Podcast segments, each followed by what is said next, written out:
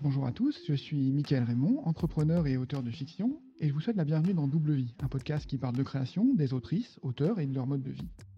Aujourd'hui, j'accueille Cécile Duquesne. Cécile est autrice dans les littératures de l'imaginaire, mais elle enseigne également l'écriture au travers de l'école qu'elle a créée en ligne, l'école d'écriture 2.0 comme elle l'appelle. On a l'impression que Cécile Duquesne est à l'aise dans tous les domaines de l'imaginaire avec des textes dans plusieurs genres, fantasy, fantastique, steampunk, thriller, littérature de jeunesse, et oui, tout ça. Mais elle est aussi à l'aise dans plusieurs formats, du roman à la série littéraire. Si on ajoute le fait qu'elle maîtrise le japonais au point de se lancer dans une thèse en littérature comparée, il y a de nombreuses raisons d'être euh, impressionné. Donc nous allons découvrir euh, son parcours aujourd'hui. Bonjour Cécile, bienvenue. Bonjour, merci beaucoup pour l'invitation. Ben, avec plaisir, avec plaisir. Donc euh, avant, de, avant de revenir sur tes textes, ton parcours, comme toujours, j'aime bien savoir un peu ce qui t'a titillé et ce qui t'a amené à, bah, commencer, l'écriture. En fait, comment, est-ce que tu as commencé? Vaste question. je pense qu'on est toutes les personnes dans ce monde sont plus ou moins créatives. et l'expriment de manière différente. On peut être créatif à travers la peinture, à travers la musique, à travers la manière dont simplement on regarde le monde. Et moi, il se trouve que c'est par l'écriture que je me suis exprimée, même si au départ, ce n'était pas tout à fait ça. Au départ, j'étais danseuse, pas professionnelle, hein, mais amatrice. Et je, me faisais mes, mes 5-6 heures de danse hebdomadaires, ce qui peut paraître peu pour certains et beaucoup pour d'autres. Et c'était ma manière de m'exprimer, en fait. C'est comme ça que j'ai pris confiance petit à petit dans, moi, mes gestes, qui j'étais et l'expression et de, de, de qui j'étais sur scène. Donc danse classique, danse jazz, ces choses-là.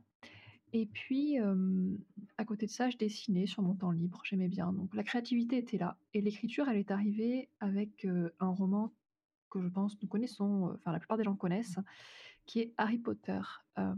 c'était, j'étais en cinquième à l'époque, où là ça remonte maintenant. Et c'est ma professeure de, français qui, qui, nous dit, voilà, tenez, elle avait photocopié les pages du premier chapitre. Et elle disait voilà, pour l'exercice pour la semaine prochaine, lisez ce chapitre et relevez les éléments qui, qui relèvent du fantastique. Bon, très bien, alors, le chapeau magique, la baguette, tout ça. Et je me dis, quand même, elle a l'air vachement bien ce livre. C'est quoi là déjà? Alors je regarde ce que c'est, etc.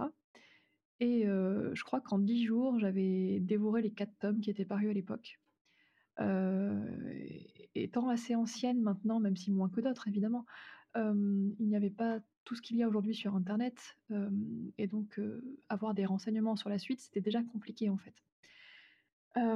c'était à l'époque le moteur de recherche le plus en vogue en France, c'était Lycos avec le chien. Va chercher Lycos, voilà pour ça remonte effectivement. Ça remonte et et du coup, bah, très, très difficile d'avoir la suite et enfin d'avoir des infos sur la suite le tome 4 venait de paraître, il n'y avait pas les films, pas les jeux vidéo, rien du tout. Et, la fan désespérée que j'étais devenue, l'accro à, cet univers-là, s'est dit mais comment je vais faire pour vivre sans Harry Potter? Alors j'ai relu les quatre tomes en boucle, etc., au point de connaître par cœur la chanson du chapeau magique. et je la connais encore aussi, hein, voici un peu plus de 1000 ans, vivez quatre illustres sorciers, etc. Bref, c'était hardcore. Et je tombe sur un site qui s'appelle fanfiction.net, qui existe aujourd'hui encore, et où je découvre le concept de personnes qui sont fans d'un univers et qui écrivent de la fiction dans le cadre de cet univers. Je lis à peu près tout ce qui existait en français à l'époque, c'est-à-dire pas grand-chose. Je ne parlais pas anglais à l'époque non plus, donc euh, c'était compliqué de, passer euh, la barrière de la langue. Et là, je me dis, oh, c'était génial, j'ai lu un truc avec une histoire de, romance avec une sirène dans le lac de Poudlard, c'était vraiment un peu bizarre mais c'était rigolo, il y avait une cité qui était inventée sous l'eau et tout, ça liait à Poudlard, c'est ça, je trouve sympa. Et puis, je découvre d'autres fanfictions qui étaient bien plus qualitatives et qui m'emportent aussi, aussi bien que l'œuvre originale. Et là, je me dis, waouh, mais attends, c'est pas, pas l'autrice de l'original qui a écrit ça, c'est vraiment des gens, d'autres gens. Et j'avais du mal à l'époque à faire, enfin, faut se remettre dans le, les idées en place par rapport à ça. J'avais 13 ans, je découvrais à peine Internet, le concept de fanfiction m'était complètement étranger. Et donc, je, découvre ça, et là, je comprends ce qu'il en, ce qu'il en est, de quoi il en retourne, et je me dis, ah, mais moi aussi, je peux en écrire. Et la suite n'est que littérature. Bon, pas très très bonne au départ, mais ensuite, ça s'est amélioré. voilà, en gros. OK, donc tu es rentré, ouais, par la par la fanfiction. Mmh, C'est vrai que c'est oui, ça arrive encore aujourd'hui, hein, il y a des ma fille aussi lit, beaucoup de beaucoup de d'histoires de ce genre, donc c'est ça reste, ça reste très actuel. C'est une littérature comme une autre et comme dans toutes les littératures, qu'elles soient publiées ou non, éditées ou non, il y a du bon et du mauvais, en fait et il y a de de très, très bonnes choses aussi en fanfiction. Qui, heu donc là, tu tu tu tu écris par par passion, donc heu, tu as 13 ans. Mmh mh. Tu as été, heu, publié, à quel, à quel moment? Quelques quel dix 10 ans après, à Ah, peu près ou un peu moins? un Ouais, peu moins, moins? je crois même, heu, c'était en 2009, Ah oui, oui. à 21 ans, j'ai été publiée, pour la 1re fois, sachant que ça aurait pu se produire plus tôt parce que, j'ai j'avais signé avec un 1er éditeur, mais qui finalement a mis la clé sous la porte et donc on a perdu 1 an et 1/2 avec cette histoire, quoi. Voilà. Tu parlais de de de ta passion pour le pour le japonais aussi, alors tu j'ai alors j'ai vu quand j'ai ton site est très bien fait, donc il y a il y a tout ce qu'il faut, tous les renseignements sur toi. J'y ai passé Tu beaucoup de as temps, je suis contente. tu étais déjà, heu, passionné du coup par les par les métiers du livre, en fait, tu as commencé par, un un DUT sur la sur le sur la spécialisation sur les métiers du livre, en fait, libraire et cetera? Tout à fait, oui. Et co et co comment tu en es venu au japonais après, enfin à étudier étudier ces Bah, écoute, il y avait de la lumière et j'y suis allée. En mais c'est vraiment ça en plus. Je suis pas quelqu'un qui aimait ni qui aime toujours spécialement les mangas ni les animés. Pour tout dire, j'en regarde peut-être 1 par an et je lis peut-être 1 série de mangas par an, donc vraiment c'est très, très peu. La littérature japonaise, donc tout ce qui est, le polar, la SF, la littérature «blanche» entre guillemets, j'en lis beaucoup par rapport aux lecteurs, aux lectrices, de France et de Navarre, lambda, on va dire, mais j'en lis pas non plus tout le temps, quoi. Mais j'en lis. Donc je suis quelqu'un qui qui est tombé dans le Japon par hasard, en fait. C'est-à-dire que, mmh, il y avait un forum des des licences qui était à disposition à la fac d'Aix et chaque licence avait son petit son petit stand et tout. Puis d'un coup, je vois japonais, je fais: «Oh, c'est joli!» et voilà. C'est comme ça que j'ai choisi, littéralement. En gros, je voulais rentrer en LEA parce que je me disais LEA, donc c'est langue étrangère appliquée, donc en gros, il y avait l'anglais dans le langue dans laquelle j'étais très bonne, parce que j'avais regardé intensément Buffy contre les vampires en VO, plusieurs fois et heu et et qu'au bout d'un moment, je comprenais tout et donc je je je me suis dit: «Il me faut une 2e langue», parce qu'il y a anglais plus une 2e langue en LEA et c'est le choix de cette 2e langue-là qui a été déterminant, en fait, parce que je pouvais choisir hindi, chinois. Moi, je me suis dit: «Oh, je prends un truc qui est vachement loin parce que l'espagnol, ça m'a pas plu, l'allemand, ça a l'air trop difficile». Les langues slaves, j'ai pas d'attirance particulière sonore pour ces langues-là en particulier et j'ai entendu parler japonais dans ce forum-là. J'ai fait: «Oh, c'est joli!» On m'a dit: «Oh oui, c'est du japonais!» J'ai fait: «Oh, je vais m'inscrire» et voilà, c'est à peu près tout. C'est une des langues les plus difficiles après le russe. Voilà. Vraiment, faites pas comme moi si vous cherchez une langue facile à apprendre.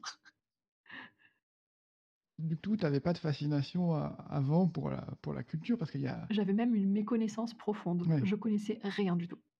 OK, parce que c'est vrai que c'est une quand quand on aime l'imaginaire, le Japon, il y a quelque chose alors il y a y a la culture manga, y a voilà et cetera, mais voilà, c'est presque une autre planète, quoi. C'est autre un autre monde complètement, donc heu Oui et non, parce qu'on a tendance à exotiser le Japon, en fait, à outrance, et le fait que j'ai été très ignorante dès le départ, en fait, a été une forme de c'était un côté alors il y avait des côtés négatifs parce qu'on me disait: «Mais oui, au Japon, bien sûr, c'est très connu, qu'il y a des gens qui font ci, qui font ça» et moi, j'étais là genre: «Ah bon, très bien, je suis pas au courant du tout».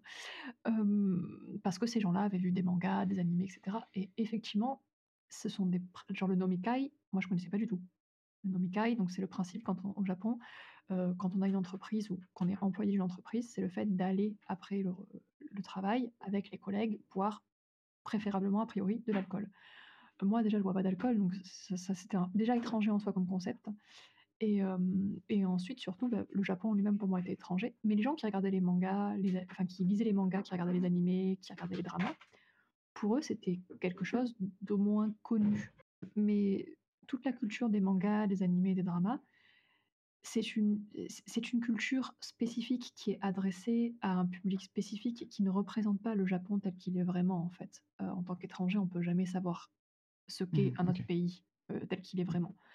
Déjà, même moi, en tant que Française, des fois, je me dis: «Mais c'est quoi la France? J'en ai aucune idée». Donc c'est c'est tellement relatif le le concept de culture, en fait.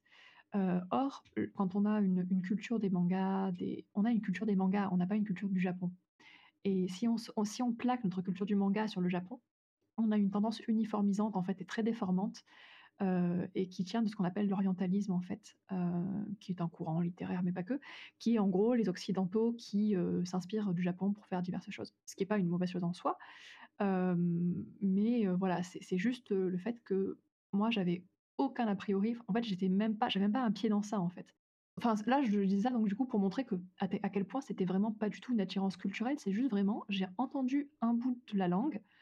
Je connaissais déjà un peu l'hindi parce que j'avais des gens que je connaissais qui parlaient, cette langue.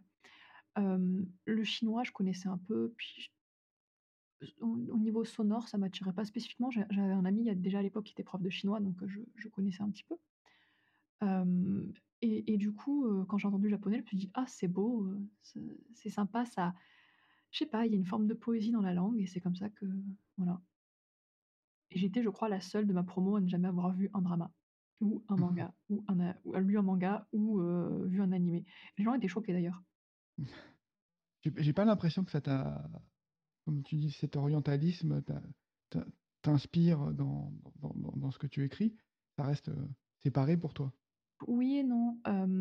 Comme tout le monde, quand, je découvre une culture étrangère et que j'adore cette culture étrangère, ce qui est le cas du Japon, hein, parce dé plus j'ai découvert, plus j'ai adoré et heureusement, sinon j'aurais pas fait jusqu'au doctorat.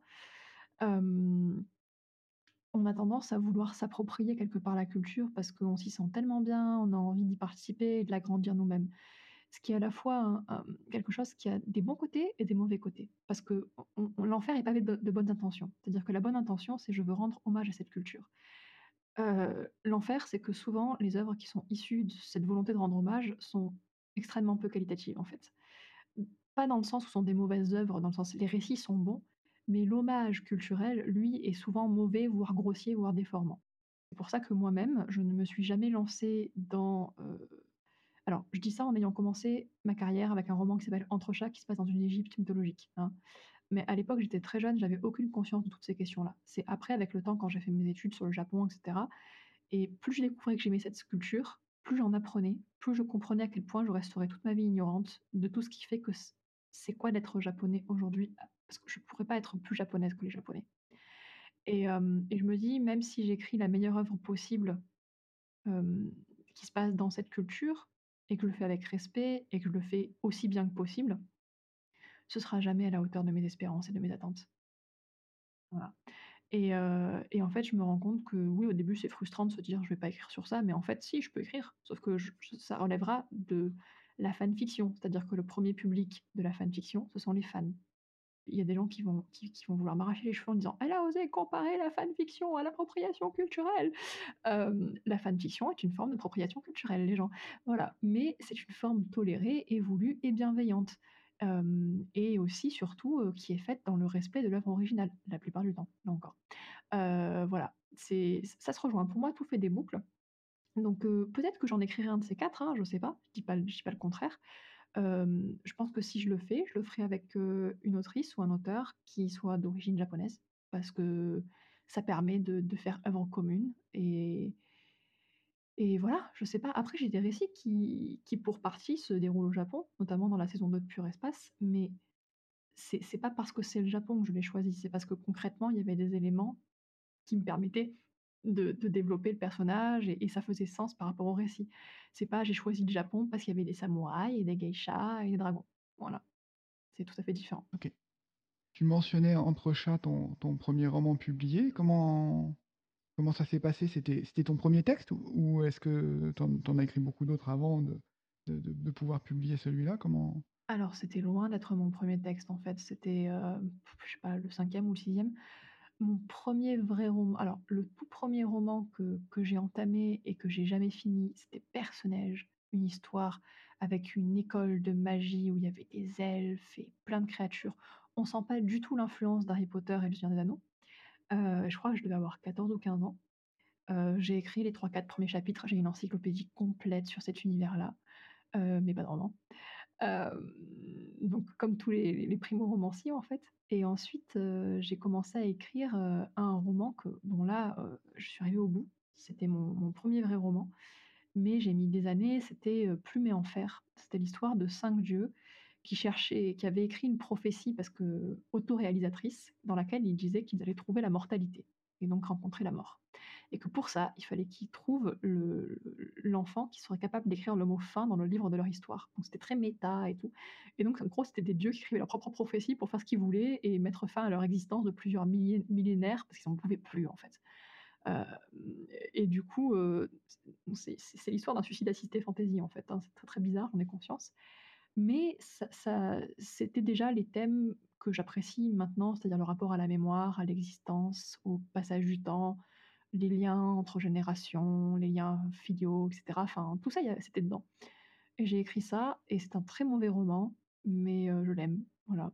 C'est mon 1er roman. Hem, faut savoir que dedans, quand même, il y a une déesse de la fertilité qui s'appelle Vagina, quoi, donc voilà. Bah, à quel point c'était mauvais, mais j'ai beaucoup d'affection pour ce petit roman-là.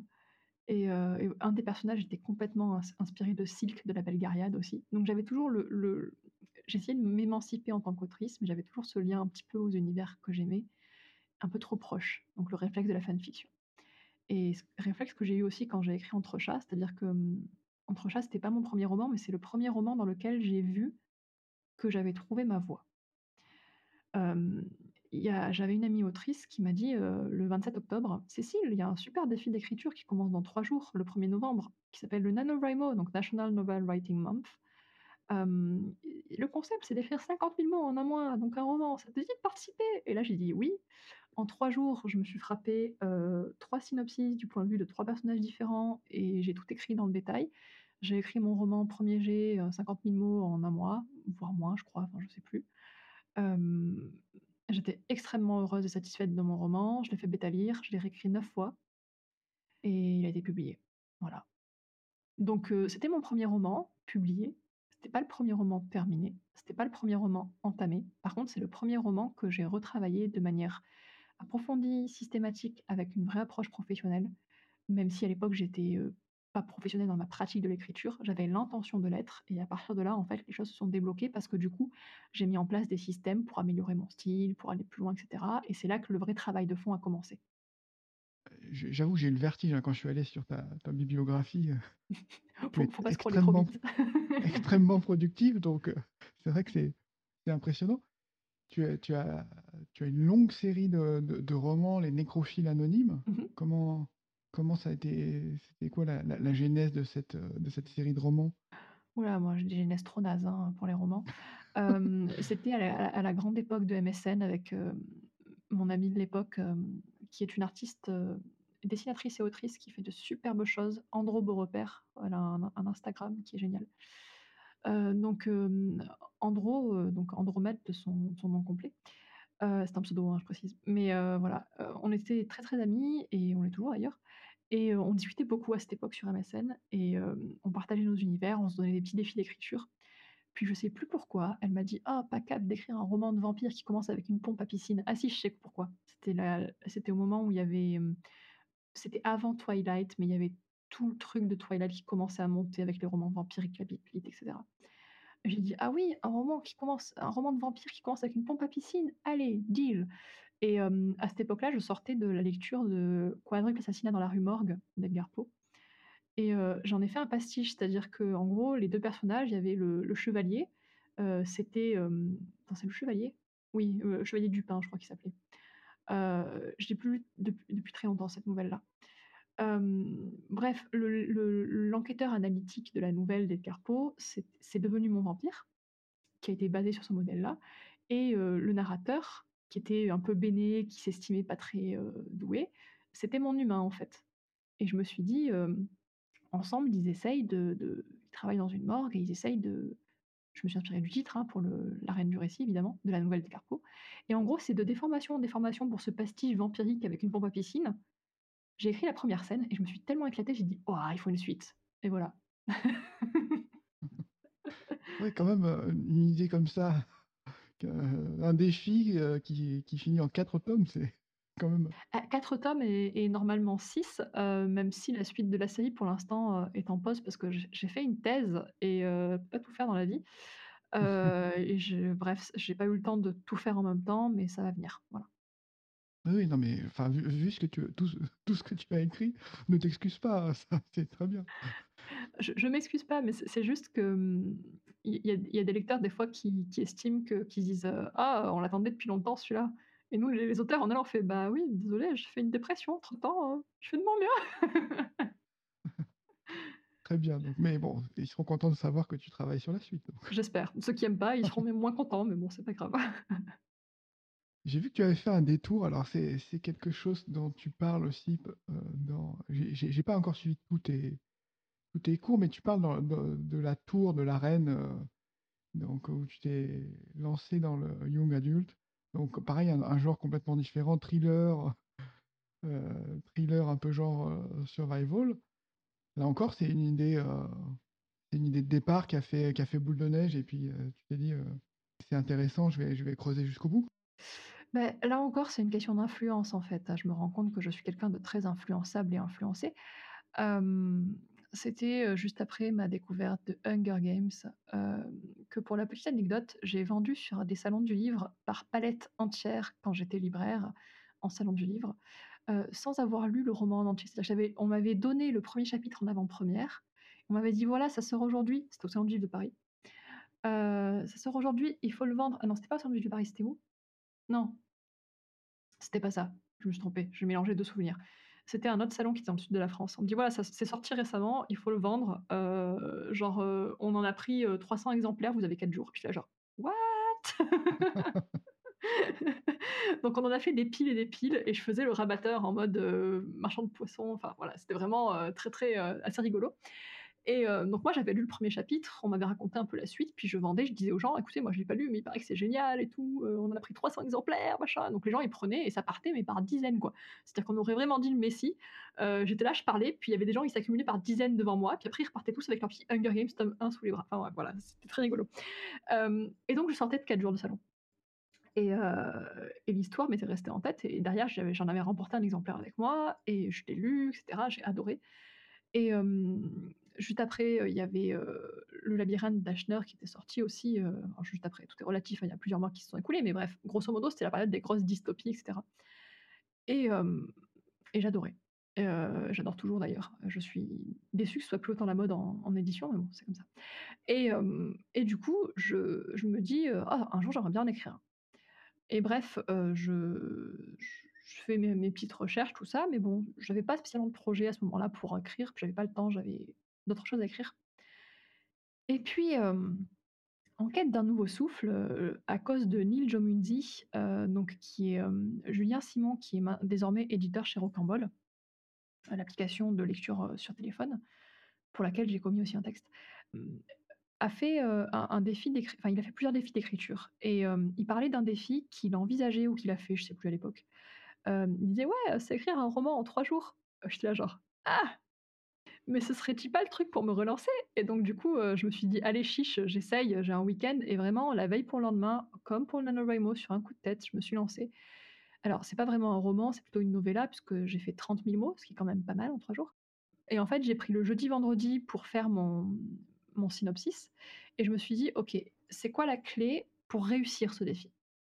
Qu'est qu'est-ce qu'il il faut, u ce qu'on appelle une ticking clock, c'est-à-dire un un compte à rebours en bon français, heu, qui permet d'accélérer l'intrigue dès le départ et de faire en sorte que l'intrigue démarre non pas à la page 1 seulement, mais vraiment à la ligne 1. D'ailleurs, le premier mot, c'est «respire». Donc on a une impression de quelqu'un qui a été en apnée avant la première page et hem et je me suis dit: «OK, il me faut une arène de récit qui soit extrêmement à la fois simple à explorer, donc on n'est pas perdu dedans, la la direction est évidente, heu, pour la sortie des personnages, mais aussi pour l'intrigue et en même temps, qui permettent les surprises» et c'est comme ça que l'idée de la tour dans laquelle des gens seraient enfermés, ils sont tout en bas et il faut sortir par le haut, est venue, en fait. Donc c'est st c'est c'est une intrigue, c'est un récit qui a été guidé par une nécessité structurelle qui elle-même a été guidée par un choix d'écriture qui était: «J'écris un roman en 3 jours». Voilà et j'ai fait du young adult sans le vouloir, c'est-à-dire que je me suis dit: «Je pars de cette tour-là» et après je me suis dit: on dirait Hunger Games, c'est le labyrinthe. Ah, ça va être du young adult. Et c'est comme ça que les personnages ont suivi, en fait. Et que j'ai créé mes personnages, etc. Et, euh, et vraiment, du coup, oui, j'ai repris tous les codes du young adult, mais au départ, je ne sais pas par volonté d'écrire du young adult. C'était vraiment la volonté d'avoir une arène resserrée, etc. Et c'est très vrai que dans le young adult dystopique de l'époque post-Hunger Games, il y a eu beaucoup comme ça d'arènes euh, très resserrées, euh, de récits avec, avec donc des univers très vastes, mais dont l'intrigue explore une toute petite partie, tout en développant plein de choses parfois en entier, parfois à moitié, qui permettent au lecteur, en fait, quelque part, d'être participant à la création de, de cet univers-là. Et je trouvais ça génial. Et c'est ce que j'ai voulu reproduire. Avec plus ou moins de succès, puisque l'arène de récit de La Tour, donc mon roman, est au final assez resserré et l'univers est au final je peux pas en dire plus sans spoiler, mais euh, est, est, au final assez clos, en fait. Voilà. Je peux pas en dire plus. Mais en gros, voilà, c'est venu de là. Excellent. J'adore j'adore l'histoire, la genèse de, de, cette histoire. Effectivement, l'écriture sous contrainte donne des résultats qui, est toujours, qui sont toujours euh, intéressants. Quoi. Après, ça, ça fonctionne ou pas, mais il y a toujours, il y a toujours un challenge et un intérêt. Il faut le sentir en fait. C'est-à-dire que si dès le départ on n'a pas l'espèce d'étincelle d'imagination qui, prend feu, mmh. globalement ça sert à rien. Il mmh. faut y aller si vraiment on a envie et que, et que ça, nous, ça nous botte. Quoi. Sinon, je vois pas pourquoi on le ferait. Et du coup, est-ce que c'est un hasard aussi? Parce que dans, le, dans la jeunesse, donc là il y a le Young Adult, mais tu as, aussi écrit pour la jeunesse avec Penny, la série Penny Cambriole. Est-ce que est-ce que c'est un hasard aussi ou est-ce que là c'était une volonté plus, plus délibérée Alors c'était délibéré et même carrément une commande en fait. C'est-à-dire que mmh, j'avais écrit déjà les foulards rouges à l'époque. les gens m'avaient, m'avaient proclamé spécialiste de la, du steampunk en, en apesanteur. ok. Moi, je disais, mais c'est pas du steampunk en fait, hein, c'est l'éditeur qui a marketé comme ça. Moi, c'est pas du steampunk. Le steampunk, c'est une composante. Il y a aussi de l'Uchronie, du space opéra, du planète opéra, de la dystopie, bref, voilà, de la fantasy. Il y a plein de trucs là-dedans. Mais bon, bref, ça avait été estampillé steampunk. Bon, pourquoi pas. Et, et, du coup, en fait, j'ai eu aucun contrôle sur ça. C'est-à-dire qu'on m'a estampillé steampunk avec. Et j'ai dit, bon, bah ok, très bien. Je pense que c'était un peu aussi l'effet, waouh, elle est publiée chez Brajlon. J'étais, une des premières autrices de la vague Snark à l'époque, qui était la collection que Brajlon lançait avec les auteurs francophones. Et du coup, je pense que ça a participé simplement à, augmenter ma renommée, ce qui est super cool, hein, mais c'était indépendant de ma volonté. C'était vraiment le marketing du livre qui s'était répercuté sur moi et sur l'image que j'avais. Bon, très bien, ça me va, je prends, c'est pas un souci, j'aime bien le steampunk, donc tout va bien. Et, et en fait, j'allais déjà depuis de nombreuses années dans un petit salon du livre qui s'appelle Autre Monde à Lambesque, et qui est un salon qui a une, volonté toute particulière de mmh, une mission qui est commune à de nombreux salons, mais je, trouve que eux sont allés un poil plus loin encore. C'est-à-dire que leur volonté, c'est quand ils choisissent un thème, ils choisissent des livres qui vont avec et ils font lire ces livres, ils les offrent dans les classes, à des classes de lycée, de collège, euh, CM1, CM2 et même CP. Et cette année-là, ils avaient choisi le steampunk. Enfin, l'année suivante, ils avaient choisi le steampunk. Moi, l'année précédente, j'étais déjà invitée au salon. Et j'étais là et tout. Puis euh, la personne qui, gère le salon vient me voir et me fait Bon, Cécile, euh, t'as 10 minutes là On va boire un coup au truc à côté. Puis je, je, voudrais parler travail. Bon, ok, très bien. On y va, tout ça. Puis il me dit oui, alors voilà, moi et l'organisatrice, on aimerait bien t'inviter au salon l'année prochaine en qualité d'autrice intervenante. Parce que d'habitude, je t'ai pour les dédicaces, mais pas pour intervenir dans les classes. Et on aimerait te proposer, alors, qu'un de tes ouvrages soit lu en classe et étudié et offert aux classes. Je dis, «Ah, alors déjà, j'étais à fond, quoi. Et, et en plus que, que, tu viennes intervenir du coup dans ces classes-là pendant une semaine, donc il faut s'imaginer, c'est c'est six classes par jour pendant cinq jours, avec des interventions de 45 minutes de chaque fois, un quart d'heure supposé de pause qui finit en séance de dédicace et t'enchaînes. Bref, voilà. Euh, j'avais l'impression de sortir d'une machine à laver euh, à la fin de cette semaine-là, mais c'était génial. Et là, il me dit, euh, le truc, c'est que voilà, on a trouvé un auteur pour, pour le collège, on a trouvé un auteur pour les lycéens, et en fait, on n'a personne pour les CM1, CM2, voire CE1, CE2. Quoi. Et donc ça signifie qu'en fait, en steampunk, en auteur francophone qu'on puisse inviter, il n'y a personne qui a écrit pour cette tranche d'âge-là, en France. Je fais OK, et donc, ben on aimerait te commander ce livre-là. J'étais là genre, ah, génial, ok, c'est où qu'on signe? Et c'était donc une vraie commande, rémunérée et tout. Euh, euh, au départ, c'est censé être un volume unique. Et donc j'ai écrit ce volume unique-là qui avait des, il y avait je 3 ou 4, hem, heu, comment dire? Heu, exigences. Bon, il y avait la taille de toute évidence, il fallait que ce soit sous la barre des 100 000 signes parce que c'était pour, heu, être lu entre les de 8 à 12 ans, on va dire 7 ans bon lecteur, voilà. Il fallait que ce soit du steampunk de toute évidence lisible en un volume, donc ça fait 3- 3 paramètres et que ça mette en avant la ville de Lambesc parce que c'était la mairie en fait qui finançait tout ça. Et heu, moi j'ai dit: «Bah, pas de problème et tout» et donc j'ai cherché pendant un long moment, puis pour me dire: «Comment est-ce que je mets du steampunk à Lambesc?» c'est une ville qui appelée le Petit Versailles parce qu'il y avait la, heu, toute la clique de Versailles qui venait, heu, dans le sud de la France pour faire ses réunions au soleil. Bref, c'est véridique, hein, c'est pas moi qui l'ai inventé ça pour le coup et je me suis dit: «Mais quand même, je me sens pas trop de faire une espèce de steam un steampunk versaillais, c'est pas trop mon truc» et donc c'est comme ça qu'est né le j'étais à fond déjà sur Arsène Lupin, il venait de tomber dans le domaine public, genre à 2 ans près, c'était pas possible. Et je me dis: «Oh, puis je vais créer une héroïne qui vient de Lambesc, mais qui est dans un autre monde». Donc le principe de l'isekai, heu, japonais avec, heu, Alice au pays des merveilles en gros, hein, c'était ça, mais un Alice au pays des merveilles steampunk avec, pas Alice mais Penny, juste Penny de Lambesc, Pénélope de Lambesc alias Penny, qui rencontre en fait, heu, des petits jeunes dans ce manoir, heu, dans notre monde, qui sont en fait, heu, qui se font appeler Jules, Jack et Maria, qui sont respectivement en fait, ils ont tous entre 10 et 12 ans et en fait, ce sont les futurs Jules Verne, Jack London et Marie Curie. Il y a aussi Rollo le chien de Jack London qui existait vraiment. À chaque fois je le précise, les enfants ils sont là: «Oh trop bien, moi aussi je veux un chat qui s'appelle Rollo». Enfin bref, voilà, c'était très mignon et tout ça pour dire qu'en fait, du coup, j'ai intégré à la fois le steampunk par le mélange des personnages historiques, par la technologie qui est dans cet autre monde-là avec des méca chiens, des méca murs et plein de choses mécaniques. Heu, évidemment le steampunk n'était pas gratuit puisque c'était aussi un symbole de la déliquescence de l'humanité chez les personnages. Heu, donc il y avait à la fois une lecture jeunesse et une lecture adulte pour que ça puisse être étudié en classe et que ça puisse être étudié aussi par des élèves qui avaient 12 ans et plus et évidemment, il y avait Lambesc à travers le personnage de Penny qui, à travers ses souvenirs avec ses grands-parents, qui avait envie de rentrer chez elle et cetera, en fait, mettait en avant la ville de Lambesc et donc j'ai fait ma petite popote comme ça et j'ai fait mon tome 1 où à la fin, les personnages réussissent à rentrer chez eux, ils sont tout contents et cetera et tout. Mais évidemment, il y a eu une suite parce que déjà le roman a été lu par un truc comme 600 élèves, je crois, pour à l'occasion du festival. Il s'est bien vendu en librairie derrière, donc on a écoulé les 1 200 exemplaires et l'éditeur m'a dit: «Hey, tu veux pas faire une suite?» j'ai fait: «OK» et voilà. Donc heu, voilà, voilà. Bon, ouais, belle histoire. Mmh, ah ouais, désolée, c'est un peu longué mes réponses, mais heu, comme ça tu as tu as Non, tous les non, c'est génial. Non, non, c'est excellent. Oui, du coup, tu mentionnais aussi, heu, les Foulards Rouges que tu avais commencé, avant comme, comme série. Comment tu t'es lancée dans une série littéraire? Parce que c'était pas forcément, une évidence? Là, c'est en c'est en ce moment à la mode effectivement avec, Rocambole qui qui pousse beaucoup ce format, mais c'est pas forcément, heu, c'est pas forcément une évidence à l'époque? Ah, c'était tellement pas une évidence que pour trouver un éditeur, j'ai ramé, hein.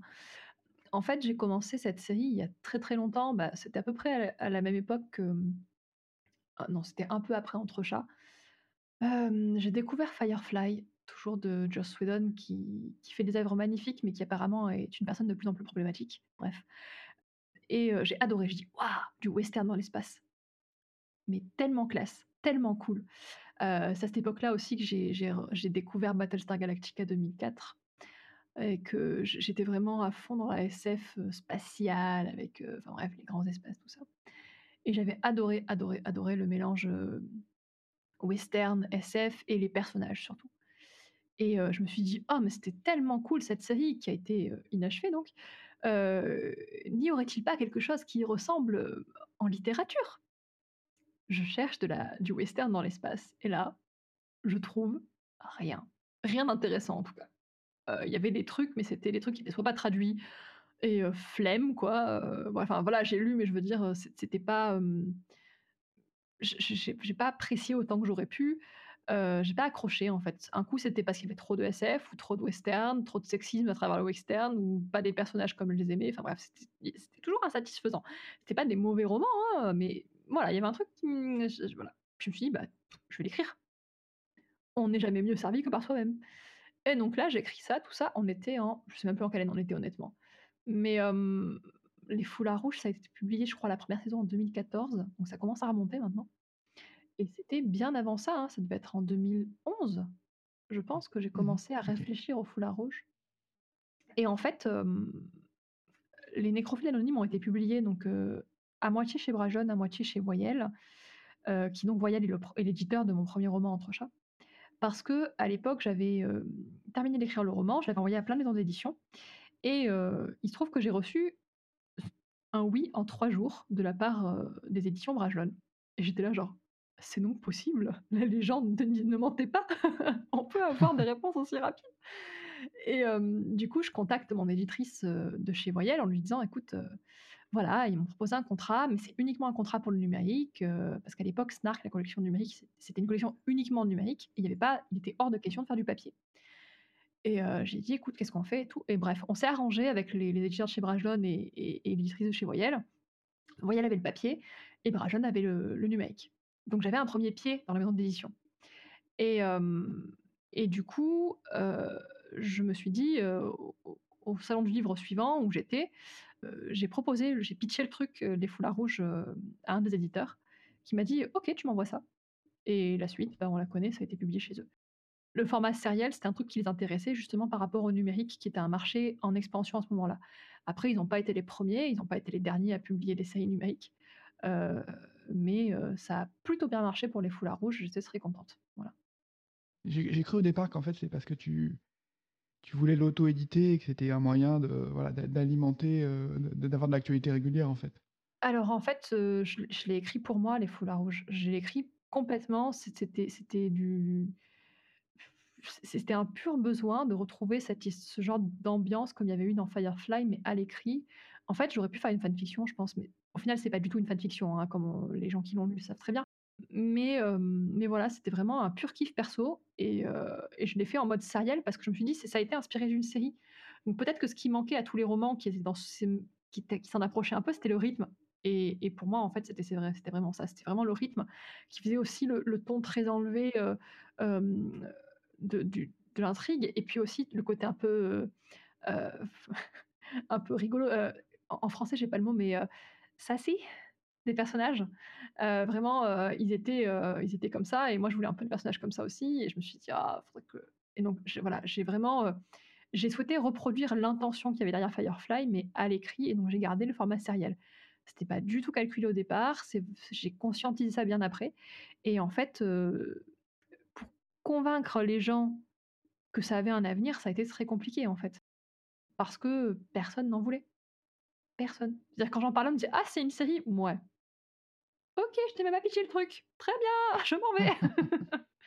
Voilà, donc heu, c'était un peu compliqué et et voilà.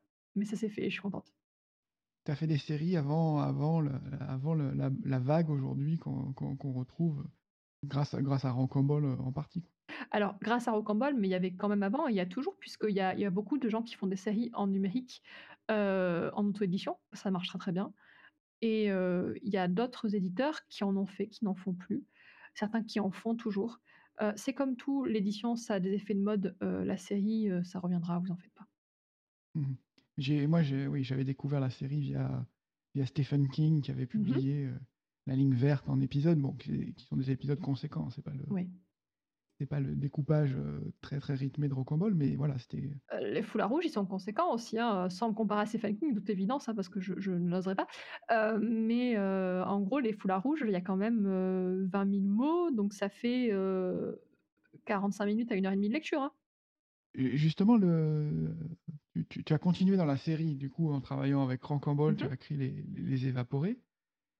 Là, ça change complètement de rythme, en fait, là, c'est Ah oui, c'est de la plus micro-série, c'est même, Ouais. ça fait 100 000 signes, hein, Les Évaporés, hein, c'est très, très court.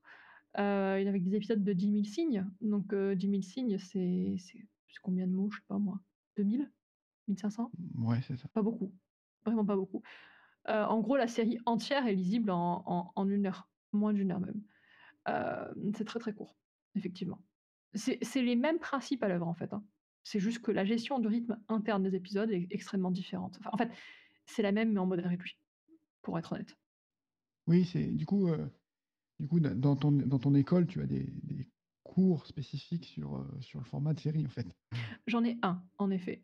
En as 1, ouais, et heu et je je me suis permise de le faire moi parce que j'estimais que j'étais à peu près une des première, pas la première, mais une des premières autrices francophones en France à avoir publié à titre professionnel et à compte d'éditeur une série qui avait eu un certain succès.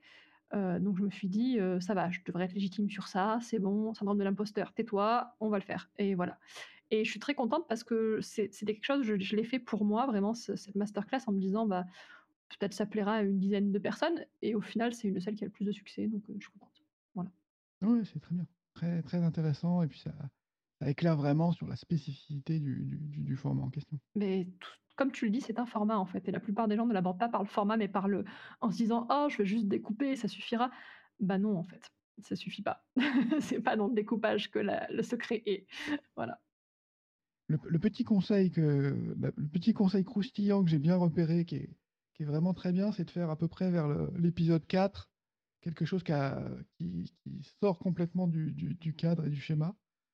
L'épisode 4-5, ça, aide bien à, à relancer l'intérêt. Enfin, c'est vraiment une belle astuce. Bah, grosso modo, c'est ce que font la plupart des séries télévisées aujourd'hui, en fait. Hein. Euh, là, hier, j'ai commencé à visionner WandaVision. Euh, et c'est exactement ce qu'ils font. Hein. Épisode 1, 2, 3, on est dans le... la série télé. Ceux qui ont vu savent. Et euh, épisode 4, on en sort. C'est quasiment un épisode indépendant qui ensuite euh, est raccordé au, rail de l'intrigue. Mais c'est assez fascinant, quoi. Et à chaque fois, sur, notamment sur des mini-séries, parce que c'est là que ça se voit le plus, vu que tout est en modèle réduit, on peut plus remarquer les mécanismes. vous regardez, à l'épisode, allez, entre l'épisode 3 et 5, il y en a généralement un qui, s'il n'est pas indépendant, en tout cas, sort du lot. Mais comme tu dis, tout à fait, c'est pour relancer l'intérêt. L'école d'écriture, comment, comment tu t'es lancé là-dedans? Parce qu'en fait, c'était. Euh, aujourd'hui, elle a, elle a pris une ampleur euh, impressionnante parce qu'il y a. dépasse un, peu par moment. il y a un nombre de cours euh, hallucinant. Tu as même intégré des, des, des, nouveaux auteurs, Audrey Alouette qui a, qui a fait un, cours sur l'édition. Mmh comment Comment tu as eu cette idée? Et j'ai l'impression que ça a marché, quasiment tout de suite, en fait, donc c'est impressionnant. Ah, je m'attendais pas à ce que ça marche tout de suite, hein. Je m'attendais à galérer des années et des années. c'est vraiment, c'est encore une fois, c'est né d'une rencontre. Alors cette fois-ci, pas avec une œuvre, littéraire, comme ça a été le cas pour mes romans ou cinématographique ou quoi que ce soit, mais une rencontre avec, des étudiants. En fait, quand j'étais en fac, quand j'étais en thèse, j'ai eu l'occasion de donner un cours d'écriture créative où il fallait faire écrire un petit roman pour la jeunesse. Alors déjà en soi, c'est un challenge, mais en plus en anglais, à des étudiants francophones d'origine. Euh, le but, c'était par le, le, biais de la fiction et du jeu avec les mots, en fait, de leur faire oublier leur blocage dans la langue anglaise et qui puisse en fait euh, dédramatiser le rapport à la langue, qui souvent est très dramatique quand on est en fac ou dans un milieu d'apprentissage parce qu'on se dit «Oh, j'ai pas su ça, oh là là, je sais pas tel mot, etc. Et donc en fait on a une espèce de syndrome de l'imposteur puissance maximale par rapport aux langues étrangères, surtout qu'on est noté sur tout ce qu'on fait, donc forcément dès qu'on n'a pas une bonne note, on se dit oh là là, je maîtrise pas tel truc. Enfin bref, voilà, c'est très très compliqué. Et donc mon but c'était de faire sauter ces murs-là, de faire sauter ces blocages-là. Et je leur ai dit, écoutez, ici, on s'en fout de votre niveau d'anglais. En fait, même si vous écrivez comme un enfant de 4 ans, ça m'est égal. Vous allez être en groupe. Donc, vous allez être avec des gens qui vont avoir un meilleur niveau que vous, d'autres un niveau moins bon. Quand vous avez un problème de vocabulaire, vous ouvrez pas un dictionnaire, vous demandez aux collègues. Et là, si personne ne sait, vous ouvrez un dictionnaire. Ou vous me demandez. Mais des fois, même moi, vous allez voir, je ne sais pas, parce que comme je leur ai dit, je leur ai pas caché, hein, je leur ai dit, moi, je suis traductrice. Et quand je travaille, j'ouvre un dictionnaire. Ça fait partie de mes outils n'ayez pas peur de faire des fautes, vous corrigerez après, etc. Et en fait, le fait qu'ils aient travaillé entre eux et en quasi totale autonomie, parce que moi j'intervenais en fait sur les, plans de, on parlait récit, personnage, intrigue, rythme, rapport à l'écriture, rapport au langage. En fait, la, classe, j'avais deux heures par semaine avec eux, et on avait une demi-heure, trois quarts d'heure de cours entre guillemets, et tout le reste, c'était euh, avancer sur votre projet. Donc c'était vraiment en mode workshop, quoi. Il y avait six ou sept groupes de quatre ou cinq étudiants à chaque fois. Certains ne se connaissaient pas, ils sont devenus meilleurs amis derrière. Ils ont voyagé en Écosse et tout ça m'a fait trop chaud au cœur. J'étais genre, ah, trop cool. Et, et, du coup, en fait, ils ont, ils ont, ils ont joué le jeu à fond. Euh, tant et si bien qu'à la fin, je leur ai proposé de faire un vernissage à la bibliothèque universitaire. Ils étaient super heureux, ils l'ont fait. Enfin bref, voilà. Et donc, le cours s'est déroulé comme suit, c'est-à-dire que j'avais bon, 5 minutes pour faire l'appel parce qu'il fallait faire l'appel et, voilà, c'était un TD, il fallait qu'il soit présent, donc on faisait l'appel. Et ensuite, j'avais 10 minutes, un quart d'heure où c'était vraiment, euh, je vous raconte, euh, euh, où je vous présente, c'était comme une mini masterclass en fait. Je mettais la théorie. Et je leur disais, voilà, aujourd'hui on va parler de synopsis, aujourd'hui on va parler de personnages, aujourd'hui on va parler du monde de l'édition, les droits d'auteur. Enfin, chaque, chaque, semaine, j'avais un petit point spécifique. Et je leur faisais un petit topo sur ça, avec euh, à la fin toujours un exercice. Alors, si c'était un truc sur l'édition, évidemment, il n'y a pas d'exercice, mais si c'était un truc sur le récit en lui-même, il y avait un exercice. Je leur disais, voilà, la fiche personnage, ça se fait comme ci, comme ça, etc. Et le reste de la séance, c'était appliqué par rapport au roman sur lequel vous êtes en train de travailler en groupe. Donc, c'est vraiment, ils mettaient les mains dans le cambouis tout de suite. Et c'était super parce que du coup, ils ont fait des synopsis, ils ont tellement travaillé leur anglais, ils m'ont dit: «Madame, on n'a jamais autant travaillé pour un cours et on s'en plaint même pas». J'étais trop contente et du coup, en fait, ils ont écrit, heu, bah, 6-7 romans. Il y en avait, c'était la SF, ils se compliquaient la tâche en plus. Il y en a, ils ont écrit, un voyage temporel. Ils adoraient Outlander, la série et donc ils se sont dit: «Madame, on va écrire un voyage temporel, ça va être pendant la Seconde Guerre mondiale et tout». Je dis: «Mais vous vous rendez compte du vocabulaire qu'il va vous falloir? Même moi, je le connais pas». Ils me disent: «C'est pas grave, on va chercher et tout» et ils ont vraiment fait. Il y en a, ils ont fait un truc, ça se passait sous l'eau dans un sous-marin et donc ils sont allés chercher des trucs et ils m'ont dit: «Madame, on a appris plein de choses sur la pression, heu, sous l'eau et cetera. Comment est-ce qu'on fait le vocabulaire en français comme en anglais?» enfin bref, heu et ils ont créé des personnages et ils se sont régalés. Il y en a qui se sont mis à écrire derrière, qui ont continué et en fait, pour eux, ça a été une expérience révélatrice et pour moi aussi. Je me suis dit: «Punaise, en fait, c'est ce que je veux faire». Sauf qu'à la fac, heu, pour enseigner après un doctorat, il faut passer une qualification et on est qualifié à enseigner que dans un domaine précis qui est généralement celui de notre doctorat. Or, moi, ces cours, c'était pas ceux de mon doctorat, c'était des cours que je donnais au département d'anglais parce que j'étais traductrice. J'avais besoin de manger, on me payait et il se trouvait qu'ils avaient besoin de quelqu'un et que j'étais autrice. Donc voilà, l'occasion fait le larron. Mais concrètement, dans ma qualification, en France, et c'est malheureux, hein, mais à l'époque, en tout cas, il n'y avait pas de qualification écriture créative. Ça n'existait pas. C'est littérature générale. Et moi, j'étais en littérature comparée. Donc voilà, euh, j'ai eu ma qualification en littérature comparée qui ne m'a servi à rien puisque derrière, je n'ai euh, envoyé de candidature à aucun poste. Parce qu'une fois qu'on a le doctorat, qu'on a la qualif, c'est bien, mais après, en plus, il faut postuler. C'est pas comme quand on est prof, qu'on a le CAPES et après on nous dit voilà, euh, on vous envoie à tel et tel endroit. La fac, c'est pas du tout pareil parce qu'en fait, il y a beaucoup plus de personnes qui ont les doctorats et les qualifications qu'il n'y a de postes. C'est très précaire, c'est vraiment euh, c'est c'est- compliqué. Euh, moi, j'appelle ça la machine à précaria, mais euh, voilà, ça n'engage que moi. Et donc, j'ai quand j'ai- j'ai fait ça, c'était lors de ma troisième année de thèse, il me semble, au début de ma troisième année de thèse. Et je me suis dit, ok, je veux faire ça. Et c'est un an plus tard que j'ai commencé à, coacher des jeunes auteurs comme je le faisais dans le cadre de ce cours-là. J'avais mis en place une pédagogie dans le cours. Je me suis dit, allez, on va s'en servir. Ne la laissons pas euh, pourrir. Et du coup, je l'ai mis en place avec euh, plusieurs auteurs en février 2019, c'est ça. Ça marchait bien, tellement que j'ai, au bout de deux mois, j'ai fait une liste d'attente. J'étais là genre, ok, comment je vais faire? Je ne sais pas gérer. Et euh, enfin, enfin, si, je sais gérer, mais j'avais trop, trop de cours, quoi. Je me rendais compte que si j'enchaînais euh, euh, quatre heures de coaching dans une après-midi, la quatrième heure, elle servait à rien, quoi, parce que j'étais pas, pas au milieu de ma forme, Hmm. quoi. C'est vraiment quelque chose de très prenant, de très énergivore, euh, et qui demande une grande concentration, parce que ça demande qu'on s'y connaisse. Bon, en- il faut mettre en place la pédagogie à chaque fois pour, pour chaque coaché, mais aussi il faut mettre des outils en place et, et un planning d'avancement, mais aussi de, de découverte des outils d'écriture qui correspondent à l'avancée de la personne dans son roman. Et donc il faut connaître le roman aussi à chaque fois, donc euh, on peut pas coacher 10 000 personnes. quoi.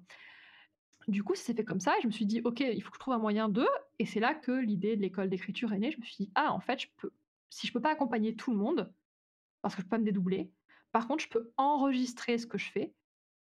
Au départ, j'avais pas envisagé ça comme des masterclass, c'est plutôt des espèces de workshops. Et en fait, au final, c'est venu sous la. Je me suis dit, ah, en fait, c'est des masterclass. À l'anglaise, quoi, à l'américaine. Je me suis dit, ne mâchons pas nos mots. hein. On va pas appeler ça une formation, on va appeler ça une masterclass parce que concrètement, fini syndrome de l'imposteur, je suis une professionnelle, je suis légitime, donc je suis un maître, entre guillemets, parce que j'ai encore un peu du mal avec ça, dans ma compétence, donc je peux enseigner. Donc, masterclass. Voilà, en gros. Donc ça a été un moyen oui, de démultiplier ton, ton coaching littéraire C'est ça. de toucher plus de monde. ben, en fait, c'était pas tant. Moi, je, je me serais contentée du coaching, hein, honnêtement, euh, c'était pas gênant. Mais je me suis rendu compte qu'en fait, c'était très frustrant pour les autres et pour moi. Parce que j'avais vraiment des gens, et j'en ai toujours, qui sont prêts à patienter un an et demi pour faire du coaching avec moi. Ce qui est hyper flatteur, hein. moi je les remercie et, du fond du cœur d'avoir la patience de, m'attendre.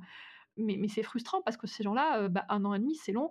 Alors souvent, je les, redirige maintenant vers des collègues à moi qui sont également devenus coach après coup, et soit au contact de mon travail, soit par eux-mêmes. Enfin, c'est des affaires de rencontres hein, et non pas d'influence ou quoi que ce soit et, du coup qui, ont une pédagogie proche de la mienne et vers lesquelles je, renvoie sans hésitation parce que je dis voilà, si vous venez pour moi, moi, ok, il bah, va patienter. Sinon, j'ai d'autres personnes qui sont très très bien, qui ont la même approche, à peu près les mêmes tarifs et qui pourront vous aider autant que moi. Voilà.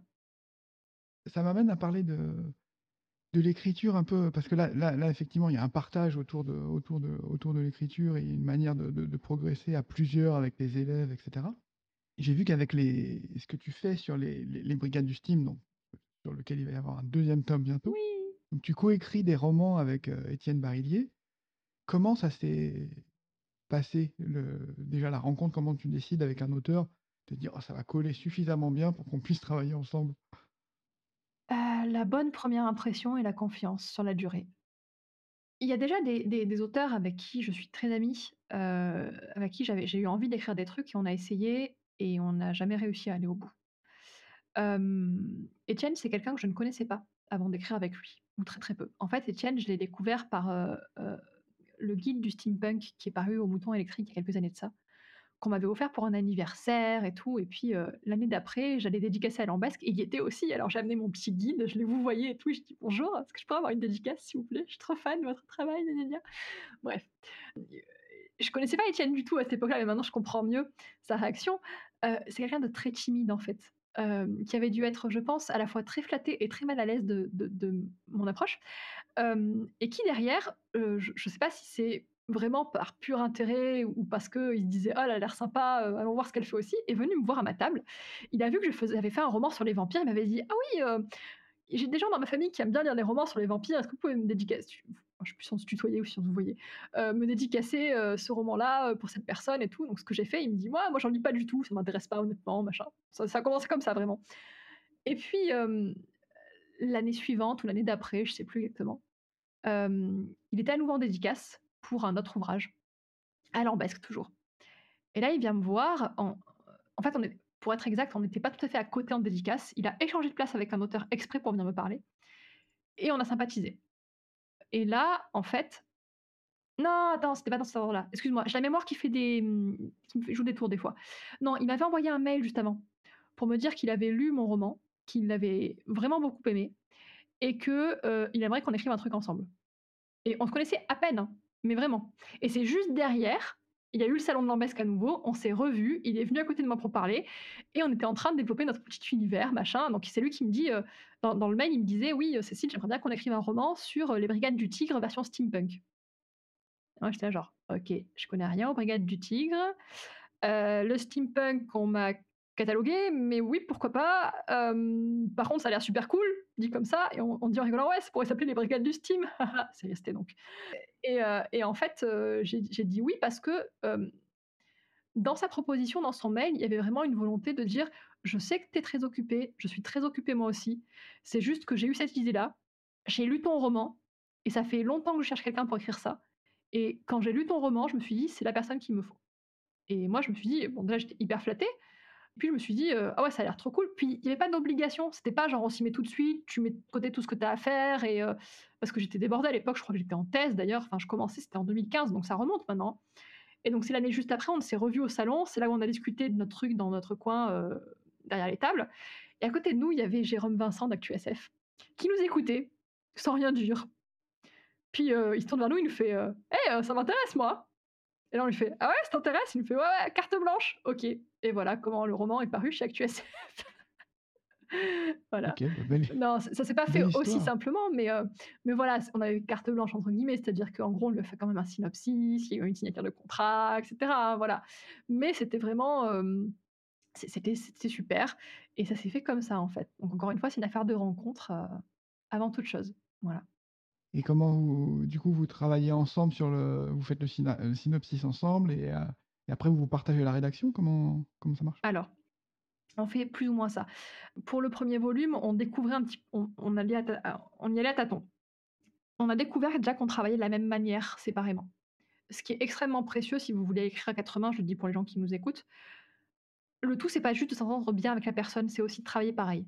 Si on travaille pas pareil, en fait, ça peut être vraiment un gros frein à l'écriture à quatre mains, parce qu'on va se rendre compte qu'il y en a un qui écrit plus vite que l'autre, qui est pas capable d'attendre l'autre, heu, ou bien qui écrit sans synopsis, qui va systématiquement s'en éloigner, par exemple.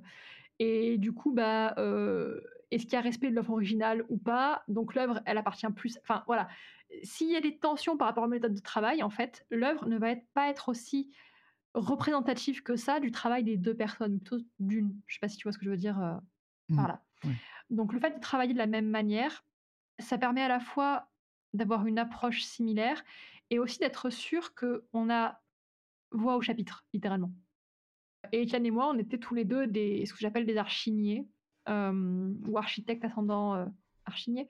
C'est-à-dire qu'on on est très peu jardiniers. On on aime bien savoir où on va, à quel rythme, découper nos chapitres, avoir nos fiches personnages et cetera et en même temps, on n'est jamais à l'abri, on le fait très régulièrement, de se dire: «Ah finalement ça, ça ça passe pas dans le roman tel que dans le chapitre tel que je l'écris là. Hem, ça te dit je change?» L'autre dit: «Oui, non, peut-être». Si c'est peut-être, on en discute, on fait une réunion, on prend une décision et à partir de là, on on continue d'écrire.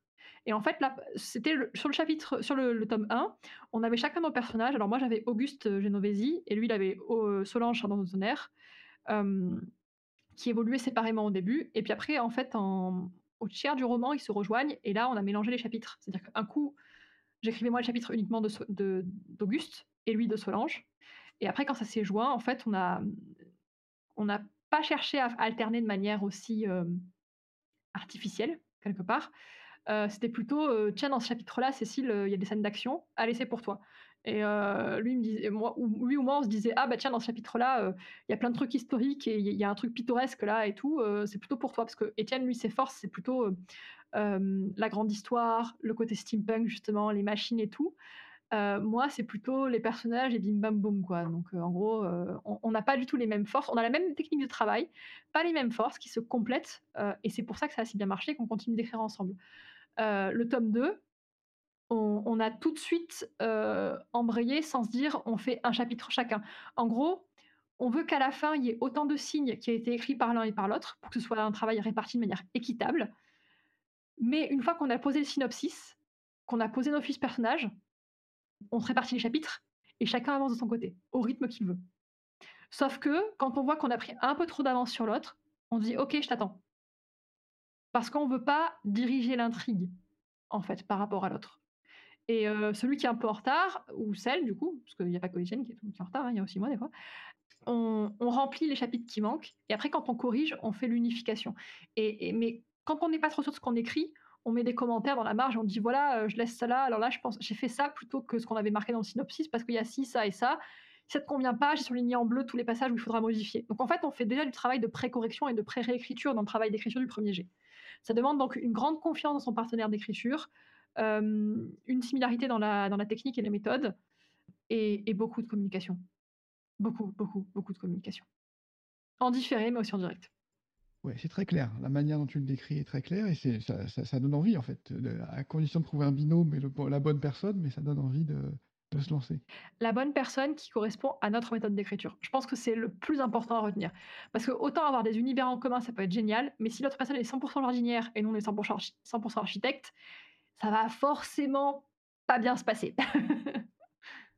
En tout cas, il y a peu de chances que ça se passe bien. J'espère pour vous que ça se passera bien, mais je peux pas savoir à l'avance.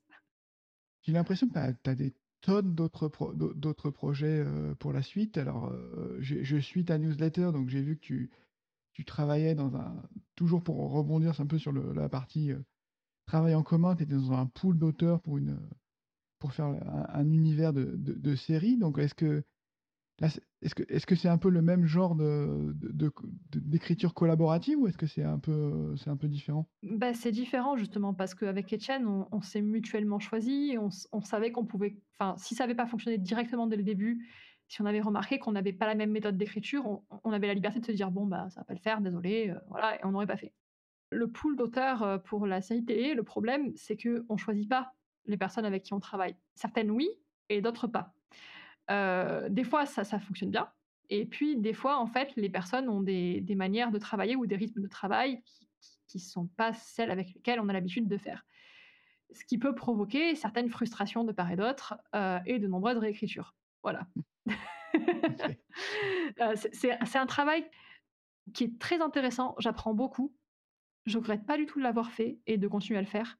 Mais je sais pas si c'est ce que je préfère dans le travail d'écriture. Je sais pas encore. J'ai pas encore assez de recul dessus. Je, je, je j'y réfléchis. Je, j'ai pas encore. Le jury délibère. Voilà. Je sais pas encore. ok. Et dans, et dans les projets, j'ai l'impression qu'il y, y, a aussi beaucoup de choses autour de, autour de ton école d'écriture. Donc, tu as, des nouveaux auteurs qui viennent, oui. qui viennent faire, proposer des masterclass. J'ai vu que tu avais en tête de peut-être faire des bourses pour des, pour des auteurs. Ouais. Mais quel chantier? Je, peux t'en dire plus, mais c'est compliqué. Oui, donc j'invite, d'autres auteurs, autrices pour l'instant à participer à l'école d'écriture. La première, c'était Audrey Alouette pour une masterclass sur comment être bien édité, parce que quand on a une carrière comme celle d'Audrey et qu'on est aussi bien édité, les autres ont envie de savoir comment c'est possible. Et je suis très heureuse qu'elle ait fait cette masterclass dans l'école d'écriture. Moi-même, j'ai appris des trucs. L'autre autrice, je pense que c'est un secret pour personne, c'est un secret de Polichinelle, donc je vais en parler, hein, parce que voilà, c'est Betty Piccioli, euh, qui, est très connue sur les internets, euh, pour plein de bonnes raisons, qui écrit euh, certaines choses en particulier et qui va faire une masterclass dessus. Voilà, je ne peux pas en dire plus que ça, sauf que c'est un format que moi-même je ne pratique pas. Voilà. Ça, je ne peux, pas, peux pas dire plus pour l'instant. la masterclass est en cours de réalisation. Et voilà. Euh, j'ai pas encore de date à donner aussi non plus parce que je suis pas quelqu'un. J'ai l'air très organisé de l'extérieur, mais en fait, en gros, moi, quand c'est prêt, c'est publié. Voilà. Et quand c'est pas prêt, ça, ça attend. ça vient quand c'est prêt. Voilà. Donc j'ai pas de. j'ai un planning, mais il est très très souple.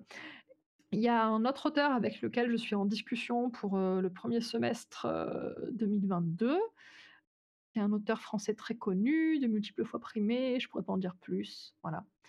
à part que c'est un auteur, et encore un autre auteur, pour la suite encore. mais voilà, et en fait, j'ai contacté plein d'auteurs pour ça, en me disant, «Ça va mettre longtemps, j'ai le temps» etc. et en fait, tout va beaucoup plus vite que ce que je pensais et donc je me sens un peu emportée par les flots, mais ça fonctionne. Pour l'instant, je nage bien. Et donc la bourse d'écriture, oui. Alors, l'école d'écriture fonctionne beaucoup mieux que ce que je, pensais que ça fonctionnerait. Euh, tant en termes de, succès euh, critique, qu'en termes, pas que je, pensais faire du mauvais travail, mais dans le sens où je me disais, des cours d'écriture en France, qu'est-ce qu'on va en dire? Et oui, je m'en suis pris plein la figure euh, au début, pas directement, parce que les gens pensent que ça nous parvient jamais aux oreilles ce qu'ils disent, alors que si, en fait, voilà. Euh, bref, donc euh, pour ceux qui m'écoutent et qui ont dit ces choses-là, je sais que que vous avez dit ce que vous avez dit.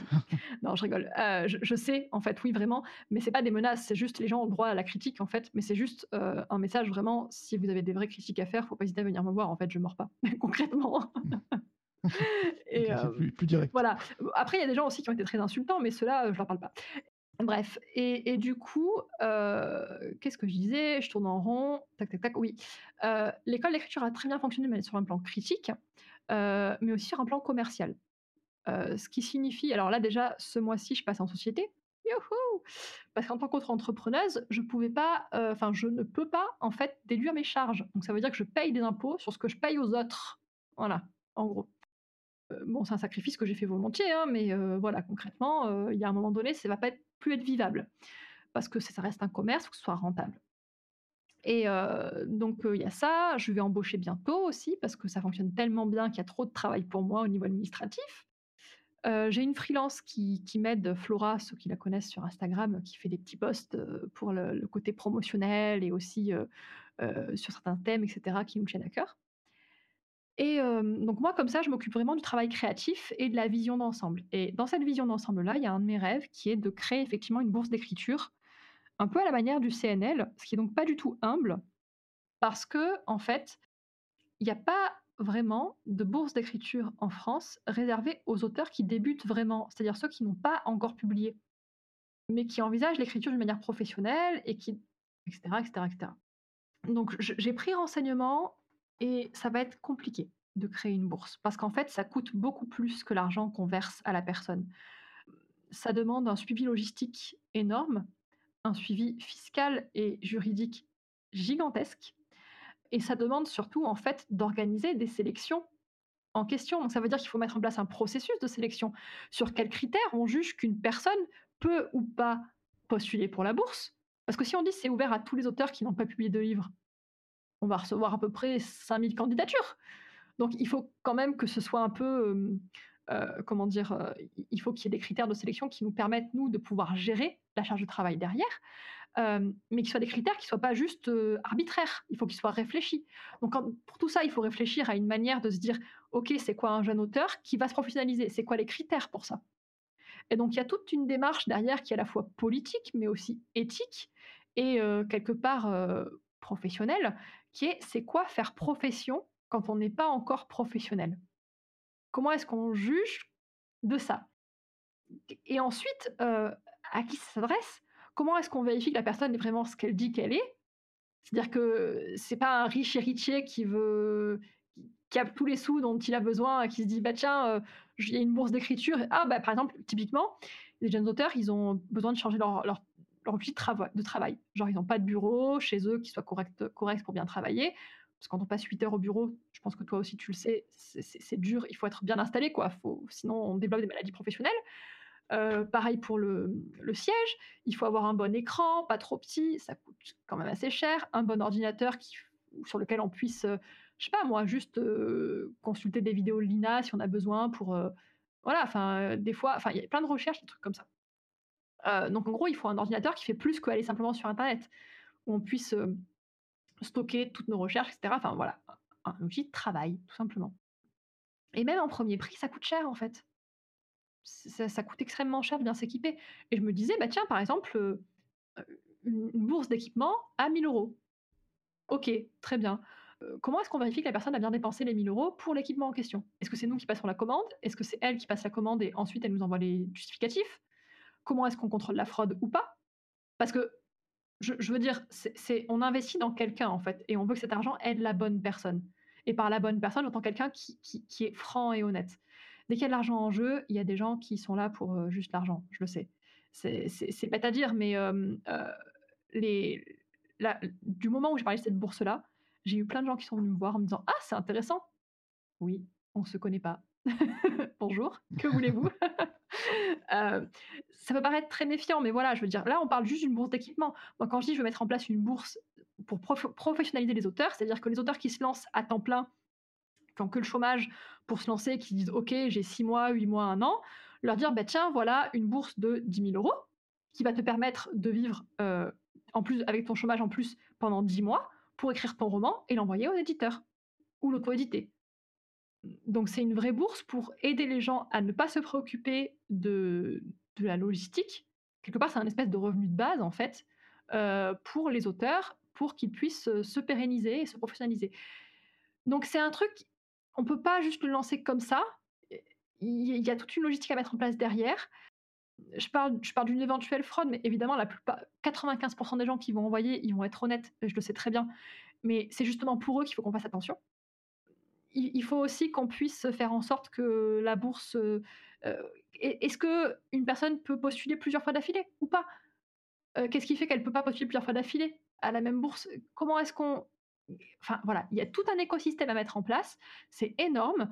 Et ça, moi, je vais le faire de manière posée. Je veux que ce soit fait dans les règles de l'art, dans, dans les règles de la loi aussi. Vraiment, il faut respecter la loi parce qu'il y a tout un appareil fiscal et, aussi également juridique.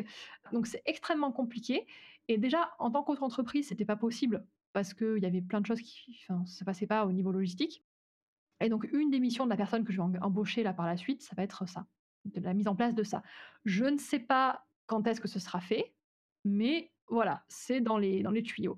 Pareillement, on veut faire en sorte que les formations soient éligibles au crédit formation professionnelle. Euh, actuellement, c'est pas possible parce que pareil, il y a toute une logistique derrière qui est invisible aux yeux des, des, gens, mais qui existe vraiment et qui est très très lourde à gérer. Mais ça vient. Voilà. J'ai une dernière question là pour avant de conclure, mais est-ce que tu as pensé à que tu as pensé? Est-ce que tu as l'envie de de de de transformer aussi l'école d'écriture en, heu, en une maison d'édition à terme, un jour? Non, jamais. Mmh. Mmh. Heu, je dis ça parce que, force de de mes études en métier du livre, je sais très bien ce que c'est que le métier d'éditeur c'est pas pour moi.